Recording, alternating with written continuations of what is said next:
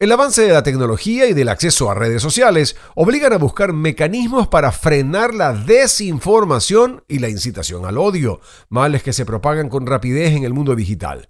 Esta semana la UNESCO inició un diálogo mundial para elaborar directrices que regulen las plataformas, las cuales serán presentadas del 21 al 23 de febrero y servirán para gobiernos, organismos reguladores y empresas digitales. Martín Muñoz nos da los detalles.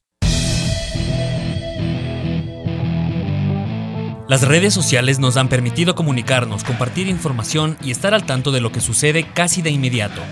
Pero no todo es bueno, pues también se abre campo para la desinformación, la incitación al odio y hasta para las teorías conspirativas.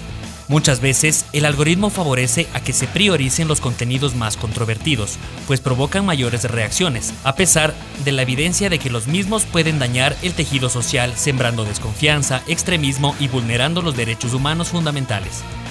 En el mundo actual, parecen haber grandes desequilibrios entre regiones y lenguas y las formas de moderación se distribuyen muchas veces en función de intereses financieros o políticos o a su vez demasiado tarde como respuesta a la indignación pública una vez que ya se produjo el acto de violencia virtual.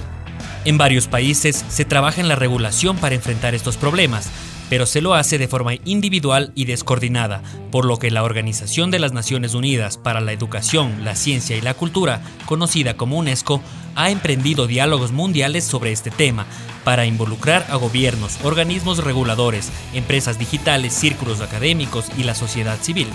Se espera que este proceso termine con la que será la primera conferencia mundial centrada específicamente en la orientación para la regulación de las plataformas digitales del 21 al 23 de febrero de 2023.